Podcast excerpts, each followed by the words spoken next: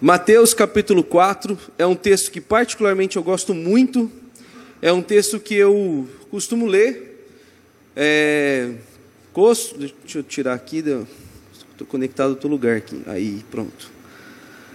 Um texto que eu gosto muito de ler, que fala muito ao meu coração, eu tenho certeza que fala ao coração de vocês. Antes de ler esse texto que vocês todos conhecem, eu também, quero contar um pouco dessa história, para contextualizar e entender por que, que a gente está aqui. Semana Jovem, vocês vêm falando, né, ouvindo sobre algumas coisas bem importantes e hoje a gente vai falar sobre a eternidade. Uma das coisas mais importantes que eu acredito que nós precisamos entender sobre a eternidade é primeiro aquela que está relacionada a mim, a você. E a pergunta que eu tenho que fazer é: você se conhece? A gente tem muito costume de falar assim: eu conheço a minha esposa. Quem, que marido não fala isso? Eu conheço minha esposa. Agora quer ver? Que mulher não fala isso? Eu conheço meu marido. Hã? Não é verdade? As mulheres falam assim: Eu conheço meu marido, sei o marido que eu tenho, né? Os pais falam assim: Eu sei, eu conheço meu filho. Mas você se conhece? Sim. Você consegue saber quais são os pontos mais frágeis da sua vida? Quais são os lugares mais vulneráveis que você corre risco, que você peca, que você perde a paciência, que você às vezes né, passa dos limites? Você, você se conhece? Quando a gente se conhece, a gente consegue então mudar algumas coisas em nós. Né? Eu consigo mudar algumas coisas em mim quando eu reconheço algumas coisas em mim. Né? Reconheço que eu preciso ir para a academia, a gente reconhece algumas coisas, outras não. E a Bíblia ela começa a tratar de algumas coisas que talvez a gente não perceba assim. E esse texto faz exatamente isso. Se você seguir a lógica né, do que Mateus está escrevendo, você vai perceber. A primeira coisa é um movimento que eu gosto muito de fazer, faço sempre na minha igreja. Quando você lê os evangelhos, você precisa olhar com três olhares. Fala comigo, três olhares. O primeiro olhar que você tem que ver é o que aconteceu. Tudo que Jesus está falando com os discípulos lá foi um ato que aconteceu. Jesus falou com os discípulos lá. Algumas coisas que estão escritas lá, tudo assim, aconteceram daquela forma lá. Aconteceu, é o primeiro olhar. O segundo olhar é para quem foi escrito depois. O segundo olhar é sobre Mateus escrevendo aquilo lá para sua comunidade lá, né, de judeus, sua comunidade de judeus, reunidas como igreja, alguns anos depois, 60 anos depois de Jesus aqui, reunidas lá ouvindo o evangelho. Então, o segundo movimento é o movimento que Mateus escreve contando sobre Jesus para a sua comunidade judaica. Amém? O terceiro somos nós, lendo esta carta agora, esse livro agora, esse trecho de Bíblia agora. Esse terceiro movimento, você não pode levar em conta que os outros dois não existem. Jesus falou para alguém, Jesus, alguém falou com Jesus, um ato aconteceu, Mateus escreveu para a sua igreja e agora a gente está lendo. Por que, que eu estou dizendo isso para vocês? Porque sempre que eu ler, principalmente Mateus, que eu gosto muito, eu tenho que lembrar do contexto. Né? Eu não sou judeu, não tenho nem cara de judeu, nem o dinheiro do judeu, não tem nada de judeu. Não sou judeu. Não tenho nada dele. Então, assim, eu preciso me inserir na cultura. O que, que esse texto fala comigo? Bom, começa assim. Ele começa dizendo de onde Jesus veio, conta a sua genealogia, né? conta a sua história lá. Né? Quer que eu conte para vocês? Deus, não vou contar, brincadeira. Mas vai lá, conta a genealogia inteira, vai falando tudo, porque para o judeu é importante saber isso. Para nós, quem nunca pulou genealogia? Atire a primeira Bíblia. Então, depois que você lê genealogia, passa toda a história de Jesus, tudo mais, passa o segundo ato mais importante dele lá, que é o encontro dele com João Batista, capítulo 3. E esse encontro acontece algo incrível. Jesus é batizado. Depois acontece no 4 obras incríveis que Jesus começa a trabalhar e a pregação que ele vai fazer. Mas eu vou falar no 4. O 4 começa dizendo assim, versículo 1, fala assim: Em seguida, acompanhe comigo, em seguida Jesus foi conduzido pelo Espírito ao deserto para ser tentado pelo. Fala, gente, não precisa ter medo dele, não. Não é pelo pastor, fala pelo. Não precisa chamar ele também, só pelo diabo. Depois de passar 40 dias e 40 noites sem comer, é óbvio, né? Ele teve fome. Jesus então era homem, ser humano, igual eu e você. É isso que a gente está lendo aqui. Teve fome. O tentador veio e lhe disse: Se você é filho de Deus, ordene que essas pedras se transformem em pães. Jesus, porém, respondeu: As Escrituras dizem: Uma pessoa não vive só de pão, mas de toda palavra que vem da boca de. Deus vocês falam mais alto, não estou vendo. De Deus. Então o diabo levou a cidade santa até o ponto mais alto do templo e disse: Se você é filho, o filho de Deus, salte daqui, pois as escrituras dizem: Ele ordenará aos seus anjos que o protejam. Eles o sustentarão com as mãos para que não machuque o pé e em pedra alguma. Jesus respondeu: As Escrituras também dizem: Não põe à prova o Senhor, o seu Deus. Em seguida, o diabo levou ao monte muito alto ele mostrou todos os reinos do mundo e a sua glória. Eu, eu lhe darei tudo isso, declarou. Basta ajoelhar-se e adorar-me. Então Jesus disse: Saia daqui, Satanás, pois as Escrituras dizem também: Adore o Senhor, o seu Deus, e sirva somente a Ele. Então o diabo foi embora e os anjos vieram e serviram Jesus. Amém. Uma das coisas importantes que eu olho para o texto depois de fazer os três olhares é entender por que será que Mateus está contando isso na, no começo da história de Jesus? Tem uma razão. Por que será que Mateus agora, né, por que será que aconteceu isso com Jesus? Por que, que Mateus está contando para a sua igreja? Por que, que a gente está lendo hoje? Uma das razões da gente estar tá lendo hoje é para entender que nós todos somos eternos. Eu não gosto de fazer na minha igreja porque o povo lá não gosta, mas eu gosto de fazer na igreja dos outros. É assim, ó. Diga comigo. Eu sou eterno. Você faz isso, eles não gostam, não é verdade? é geralmente assim. Aí vai na igreja dos outros, a gente aproveita para fazer. Porque aqui vão achar ruim com ele. Agora que foi embora, pastor lá ficou mandando repetir, pastor. Na minha eles falam comigo, então não dá, fica ruim. Aí, quando eu me dou conta que eu sou eterno, algumas coisas eu também preciso considerar na minha vida. A primeira delas que eu preciso considerar e você também é que nós passaremos por fases difíceis na vida. Sim. Às vezes a gente acha que fases difíceis na vida são as dificuldades que a gente mesmo causa. Na segunda carta de Pedro, Pedro começa a falar das dificuldades da vida. Pedro fala assim, então, que aquele que é o malfeitor, aquele que é ladrão, aquele que está fazendo aquilo que é errado, sofre e deveria até sofrer mais e vai pagar por aquilo. Mas aquele que sofre pela causa do evangelho, esse feliz é. E Pedro está certo, porque independente da causa, uma coisa Pedro está falando: nós vamos sofrer nós passaremos por situações difíceis. Jesus passou por uma aqui, por uma razão assim muito óbvia. A primeira coisa que chama bastante atenção quando Mateus escreve é que ele foi levado pelo Espírito para ser tentado no deserto. Presta atenção numa coisa: ser eterno significa que você precisa ser trabalhado também. Deus vai trabalhar no seu caráter, Deus vai moldar o seu caráter, Deus vai fazer com que você seja espremido, que você seja trabalhado, que você seja apertado. Amém? Amém? Misericórdia. Porque senão você não vai saber quem você é. E com Jesus acontece a mesma coisa. Quando Jesus é levado ao deserto, parece lá, Mateus está falando, ele estava com fome. E o diabo falou assim: transforma a pedra em pão.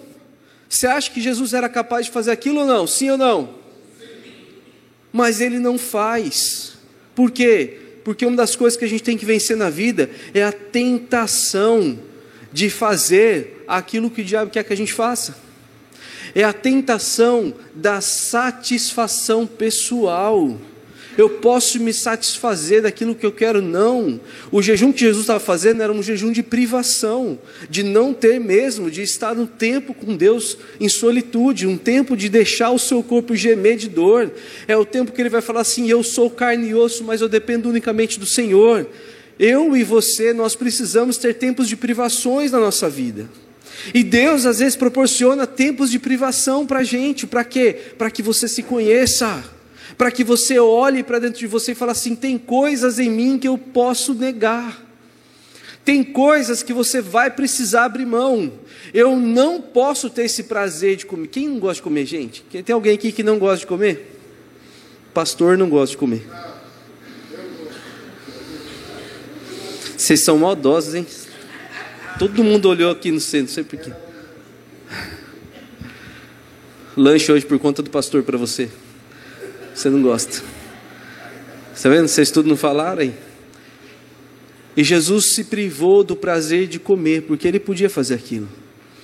A pergunta que tem para fazer para você hoje: do que o Espírito de Deus está te privando agora, nesse momento na sua vida? O que, que o Espírito de Deus está conduzindo você na sua vida e está te privando por um tempo? Talvez você está ali na tentação de poder fazer aquilo que você quer fazer, mas dentro de você você sabe, é tempo de esperar, é tempo de dizer não, é tempo de falar assim: agora não. Eu posso fazer do meu jeito, mas eu quero fazer com Deus, então eu quero fazer do jeito dele, eu quero fazer com Ele. Percebe a diferença? Uma das principais coisas que está acontecendo aqui, Jesus poderia fazer, e ele não vai dar ouvidos ao diabo e falar assim, então eu vou provar para você agora. Não, o que ele está fazendo agora é, eu vou dar um tempo aqui. Eu posso fazer. A questão é que não devo, não quero fazer. Eu posso fazer. A segunda tentação, o diabo leva ele e fala assim: não, então você está me falando da palavra, a palavra fala também que você pode se jogar daqui, os anjos vão te acolher. Quantas vezes a gente faz isso por dia? E não percebemos, por quê? Porque geralmente a gente não se conhece. Quando a gente não se conhece, quando eu não me conheço internamente, eu começo a me jogar em alguns pináculos, eu começo a me jogar em alguns negócios da vida, achando que Deus tem a obrigação de me tomar pela mão e me proteger. Quantas vezes você já tomou decisão? Eu também. Quantas vezes nós já tomamos decisão de falar assim: não, se acontecer isso é de Deus, e de repente acontece, você vai lá e quebra a cara. Você fala assim: uai, parecia ser de Deus. Já aconteceu com você? Já? Parecia ser de Deus, mas o que, que aconteceu? Aconteceu que você tem a tentação de pular do pináculo, você tem a tentação de mandar Deus fazer aquilo que você quer. E Jesus está olhando para Satanás, o tentando daquela forma, e foi levado pelo Espírito para formar, forjar aquilo que está dentro dele, para jogar para fora isso que está dentro dele. Vença a tentação de ser saciado, vença a tentação de fazer com que Deus faça a sua vontade. Vença a tentação de achar que Deus precisa fazer aquilo que você está orando. Às vezes, eu, aconteceu isso lá, lá na minha igreja. Uma pessoa falou para mim assim, pastor, eu estou há dois anos orando para passar naquela faculdade e eu não passo. O que está acontecendo? Deus não quer que eu, que eu faça aquela faculdade? Não, minha filha, você que não está estudando direito, não. Você precisa estudar mais. Deus não tem nada a ver com isso. Mas Deus quis que o meu irmão passasse lá. Não, Deus não quis, ele passou. Ele que passou. Deus está na nossa decisão.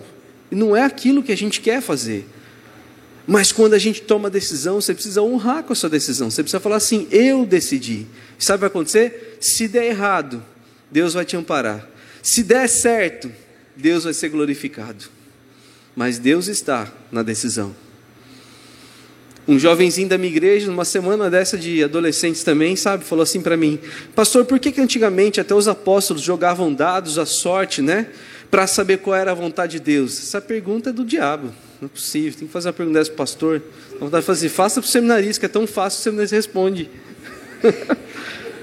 é, tem, tem adolescente que faz essas perguntas aqui também? Manda embora da igreja, pastor. Não deixa, não. Pode? Aí eu falei para ele assim: sabe por quê, meu filho? Porque Deus controla os dados. Joga quando você quiser. Sempre vai dar certo. Sempre vai ser da vontade de Deus. Não importa. Não existe sorte para a gente, existe vontade de Deus.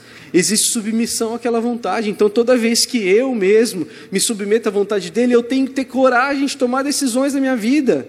De falar assim, eu posso fazer isso ou eu não posso fazer isso. Se eu der um passo maior que a perna, eu vou pagar por aquilo. E vou ter que chorar para Deus e falar assim: Deus me socorre, porque eu tomei a decisão errada. Não foi Ele que me colocou naquilo que está errado. E Jesus está ali, né, olhando todo aquele negócio. O diabo falou assim: vai, Pula porque a Bíblia fala isso, e a gente se para na Bíblia também. Mas o Senhor falou que aonde eu pisar a planta dos meus pés, o Senhor ia me dar. Meu filho, você não é judeu, não era com você que ele estava falando. E não adianta pisar na casa do pastor que não vai ser sua. Pô a mão, lembra? Onde eu tocar, Senhor, eu tomo posse. Quantos caras ricos aí não viram crente colocando a mão nos carros tomando posse? Quantas vezes nas igrejas neopentecostais aí da vida, as pessoas acreditaram que podia tomar posse das coisas assim. Quantas vezes a gente caiu na tentação de acreditar que a gente podia pular do pináculo falando simplesmente que eu declaro na minha vida, e Deus não falar assim, você está declarando sozinho. Mas acontece que Jesus está sendo provado para extrair o melhor dele. E quando Satanás fala isso para ele, ele nem pensa duas vezes. Ele fala assim: Mas também diz na palavra do Senhor, Satanás, não tentarás o Senhor, o teu Deus. E sabe o que quer dizer isso? Que toda vez que você colocar Deus no meio da sua decisão, você vai estar tentando a Ele. Que toda vez que você declarar alguma coisa em nome dele, você pode estar tentando a ele. Que toda vez que você simplesmente ousar achar que ele tem que fazer alguma coisa por você, até mesmo te amparar numa queda, você pode estar tentando a ele. Deus pode deixar você cair. E aí você vai cair com a cara no chão. E aí vai falar assim: por que, pastor, que Deus não me socorreu? Aí se o pastor é bom, igual a nós, fala assim: porque você está orando pouco. Ore mais. Se for bom o gosto de fora, fala assim, porque seu dízimo é pequeno. Dizime mais. Mas eu dizimo bastante, pastor, acho que tem que dobrar. A fogueira santa está aqui. Não, vou falar isso não. Deixa esse prato. E mais. E o que Jesus está fazendo é passando por essa prova agora, de ser forjado por Deus, para ser trabalhado para o seu caráter sair. Sabe por quê? Porque Jesus sabia de uma coisa, olha para mim. Jesus sabia que ele era eterno. Ele não estava ali no momento, ele estava ali para sempre. Eu fui criado para ser eterno, para sempre. É por isso que existe a ressurreição. Eu serei levado com Ele. Eu estarei com Ele eternamente.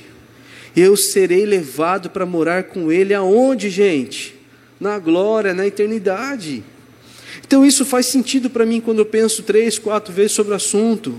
E Jesus está ali falando, e Satanás agora leva ele para um lugar muito alto e mostra todos os reinos da terra. Você tem noção do que é isso? É como se toda a missão de Jesus estivesse diante dos olhos dele. É como se toda a missão estivesse passando diante dele e falar assim: Você não quer ser rei desses povos todos aqui? Não é essa a função você ser rei dessas pessoas? Eu te dou esses reinos. Com qual autoridade eu não sei, mas ele falou para Jesus que ia dar. Ele é o pai da mentira, então, sei lá, né? Se ia dar mesmo. Eu te dou esses reinos todos, então você não precisa fazer o que você está na cabeça de fazer. O que, que ele estava tá na cabeça de fazer? Eu vou sair daqui, vou começar a falar do amor de, de Deus para essas pessoas. Eu vou falar que eu sou o caminho para essas pessoas, eu sou a verdade, eu sou a vida. Eles vão crer e confiar em mim, eu vou morrer por eles, eu vou ressuscitar e eu vou levar eles para morar comigo, porque Satanás não terá mais poder sobre eles. Esse era o plano. E Satanás fala assim: não precisa fazer tudo isso. Você está perdendo tempo. Olha os reinos todos aqui eu te dou. Se fossem muitos de nós, fala assim: fechado Pô, os reinos assim, agora, na hora, fechado. É um atalho fechado. Não vou precisar sofrer, fechado. Não preciso fazer mais nada, fechado. Quantas vezes a gente erra porque simplesmente a gente se esquece que a nossa a obra feita em nós, ela é eterna. Ela não é só agora. Então presta atenção no que eu vou te falar. Tudo que você faz aqui, não fica só aqui mas ela entra para a eternidade também. Ou você não sabia disso? Os pecados de Abraão, que você nem conheceu pessoalmente, mas pode ser que você for um crente bom, salvo por Senhor Jesus, você vai conhecer Abraão. Mas se não, você não vai conhecer Abraão, não. Você vai conhecer o. Então, se um dia você conhecer Abraão, você vai falar assim: Abraão, é verdade aquilo tudo que fala de você na Bíblia? Aí ele vai contar para você: é verdade. É verdade que Jesus, que apareceu muitos anos depois, perdoou os seus pecados que você estava muito antes dele surgir, dele existir. Ele fala: é verdade. Doido isso, né? É verdade. Então quer dizer que é verdade? Jesus tem poder para perdoar todos os pecados? Sim, por quê? Porque eu sou eterno. Você é eterno. Abraão é eterno. Abraão acreditava na promessa da vinda do Filho de Deus na restauração de todas as coisas, através da redenção do sangue do Cordeiro que seria derramado. E o Cordeiro foi Jesus que foi derramado. Nós cremos no Cordeiro que já aconteceu. Nós estamos no momento da história agora que nós somos a igreja. A igreja são pés e mãos de Jesus na terra, fazendo com que essa igreja triunfante avance tempo todo crente em Cristo Jesus, confiante em Cristo Jesus, para onde? Para a restauração de todas as coisas. Vai chegar o um momento que você vai ser levado para o céu. Só os predestinados, que não são, vão ficar mesmo. Não tem conversa. Se você não é, você sabe se é ou não? Quem sabe se é predestinado, levanta a mão para ver. Quem tem dúvida, não levanta a mão, mas vem na escola bíblica amanhã cedo, conversa com o pastor. Né? Pastor, estou com dúvida da minha salvação. Aqui você não pode, não tem, não adianta pagar não, mas em outras igrejas você paga, você só vai sair com mais dívida. Não vai conseguir também. Mas aqueles que acreditam que são salvos, aqueles que compreendem que foram salvos pela graça de Cristo Jesus, certamente são esses os escolhidos de Deus, e esses serão levados para morar com Ele, e esses serão sim eternos, e para sempre estarão diante do Cordeiro, e para sempre estarão lá em festa e alegria plena. Eu não sei o que você pensa disso. Às vezes você lê a Bíblia e fala assim, e os anjos estavam lá dizendo santo, santo, e aí no terceiro santo você está santo. Santo. O céu vai ser chato desse jeito, mas não é isso que ele está querendo dizer. Quer dizer, santo, santo, santo significa sim, extremamente santo. Vai ser bom, vai ser maravilhoso, vai ser excelente estar tá lá. E quando você tiver essa percepção, você vai então começar a entender que ser eterno é bom, e Jesus está ali, diante daqueles reinos todos, e fala assim: vá embora, Satanás. Porque a Bíblia diz que eu tenho que adorar somente Deus. Olha bem para mim. Você já teve coragem de mandar Satanás embora da sua vida?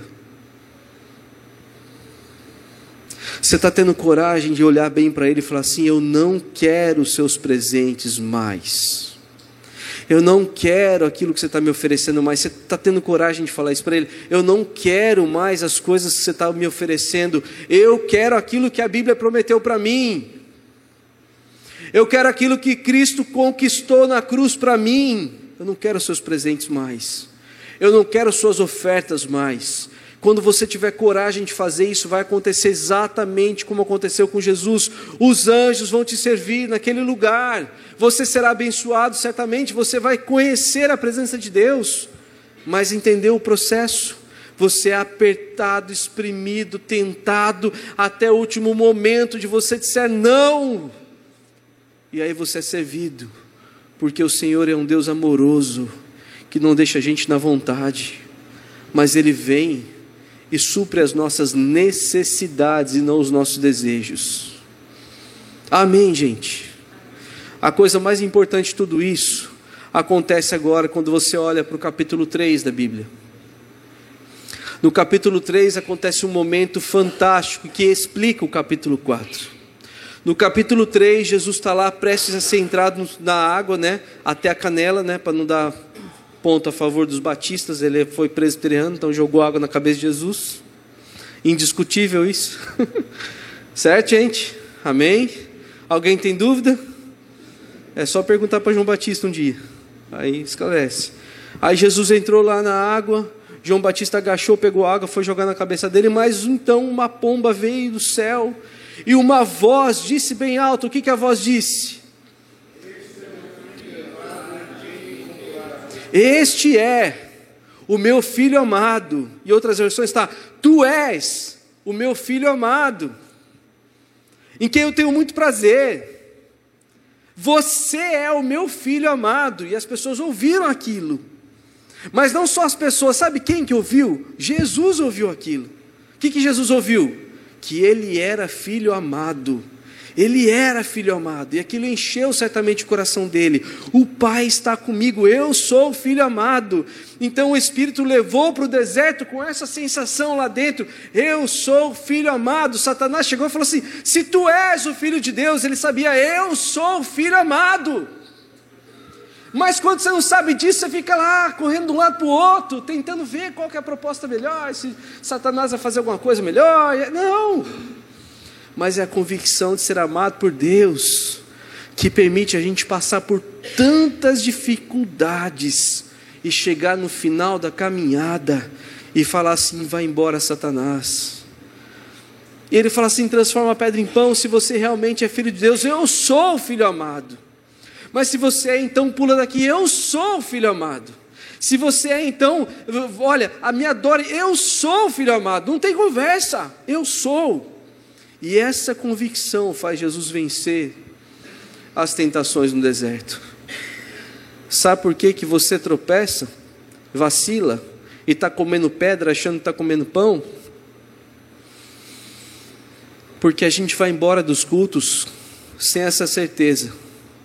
Às vezes a gente vem para a igreja, a palavra é boa, vai no seu coração, mas você é duro demais para perdoar, para amar, para abraçar, para se arrepender, e essa palavra bate e cai no chão devagarzinho, falando para você: ame mais, perdoe mais, por quê? Porque você é filho amado e você não acredita, você vai embora simplesmente achando que não, achando não, eu preciso ser rebelde, eu preciso ser o adolescente rebelde, eu preciso ser o pai, né, duro, eu preciso ser não. Às vezes a palavra vem ao seu encontro e pá, ia fazer bem forte, mas aqueles que estão dormindo e acordar não ia dar certo. Pá. Aí de repente acontece que você fala assim: "Não, pastor, se ele me amasse, ele ia me dar aquilo que eu quero por te amar tanto, Ele não dá o que você quer. Porque se Deus desse tudo que a gente quer, gente do céu. Começou lá no Éden esse sentimento, né? Eu quero ser igual ao Senhor. Então começou lá.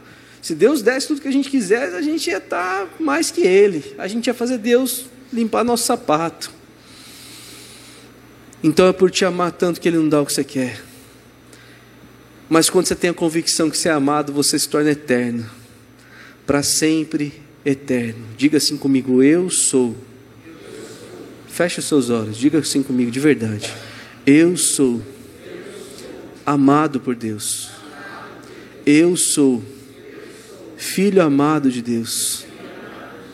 Eu sou eterno. Estarei com Ele. Essa é a convicção que você tem que sair daqui hoje. Que a eternidade existe e é para aqueles que Deus ama, é para mim e para você. É por isso que você tem que olhar para as decisões da sua vida e perceber que Deus às vezes vai colocar barreiras para que você cresça, para que você passe por elas.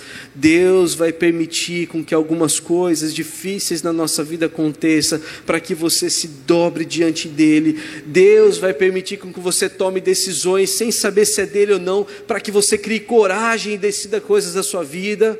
E aí sim você vai deitar diante dele, sendo bom ou ruim, você estará com ele. E essa é a sensação que você tem que ter, é o desejo que você tem que ter. É assim que você tem que viver como filho amado de Deus. Depois que Jesus passa por isso, os anjos servem, ele começa então o seu ministério, dizendo assim: O reino dos céus chegou. Nós estamos nesse momento, dizendo às pessoas que o reino dos céus chegou. Se você não consegue dizer isso, é porque você não deu os passos atrás. Se você não está saindo do deserto, é porque você não ouviu lá atrás o que ele falou para você, que você era filho amado. Então volta, volta para a igreja ouça a mensagem, ouça o quanto amado você é, quanto amada você é. Deixa suas mágoas para trás. Uma coisa que eu aprendi na minha vida e foi libertador, e amanhã eu vou contar esse testemunho aqui para você. Foi libertador para mim. Parece bobo, mas é uma verdade. A verdade é que o passado deve ficar no passado. Deus te ama e não tem o que muda isso. Então viva hoje daqui para frente. E agora, você tem que ir embora com essa mensagem na sua cabeça. Você é amado, você vai sim passar por dificuldades, mas você vai entender por que passa por dificuldades e você vai perceber que as decisões devem ser totalmente suas. Deus controla os dados. Quando você jogar e der errado, Deus vai estar lá para te amparar. Quando você jogar e der tudo certo, Deus vai estar lá para comemorar com você. E eu não estou incentivando jogatina, hein, gente? Presta atenção na metáfora. Quando a sua decisão for ruim demais para você, entenda que Deus está lá. Tem decisão ruim, pastor? Tem. A de casar é uma delas. Para quem casa mal, lógico. Achou que minha esposa não estivesse me vendo, né? pastor é ligeiro. Tem, tem como casar errado? Tem como casar errado, meu filho. Casa com homem com homem, você vê se não dá errado, dá, é ruim demais. Casa com aquele que não acredita na mesma coisa que você, vai dar ruim também. Dá para casar ruim, pastor? Dá para casar muito, dá muito ruim. Mas pastor, ele era crente, líder de louvor, chorava aqui na frente, agora ele chora, eu choro lá em casa porque ele me bate. Bem feito, minha filha, não ouviu os seus pais, não ouviu o pastor, não ouviu os seus amigos. Mas e agora, pastor? Agora chora por Jesus. Porque, como filho amado, você vai ser consolado por Ele. E no final, tem algo te esperando. Amém? Feche os olhos, eu quero orar com você. Cadê a galera da música? Vamos lá?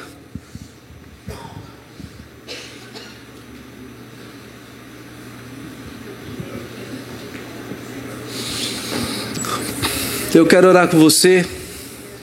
Quero que você tenha percepção daquilo que eu falei e que você leve isso embora para sua casa. Amanhã à noite eu vou estar aqui. Eu vou contar para você sobre a casa da felicidade.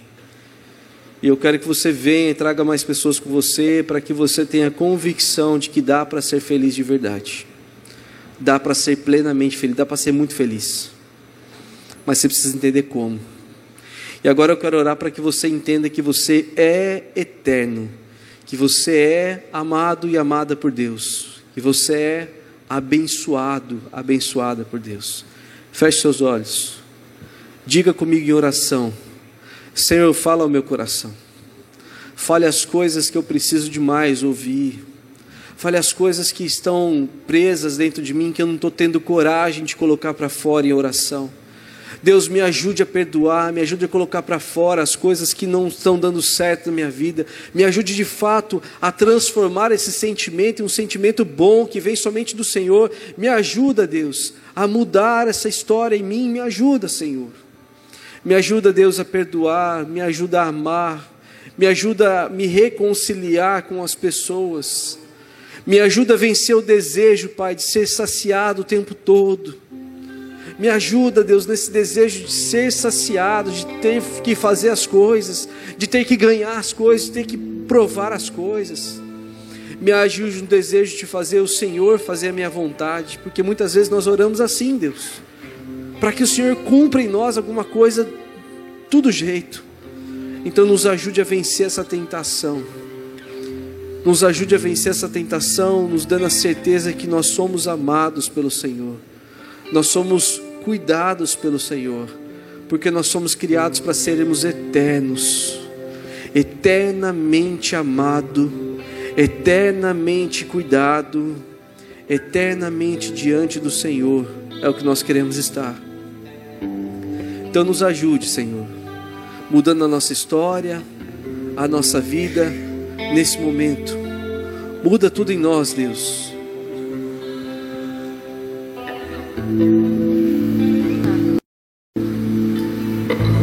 Me ajuda, Senhor, sabendo que a cada momento da minha vida é uma nova etapa que se cumpre. Me ajude a perceber que eu preciso de mais do Senhor. Eu preciso que o meu coração seja transformado, renovado pelo Senhor. Em nome de Jesus. Amém. Fica de pé um instante. Canta junto.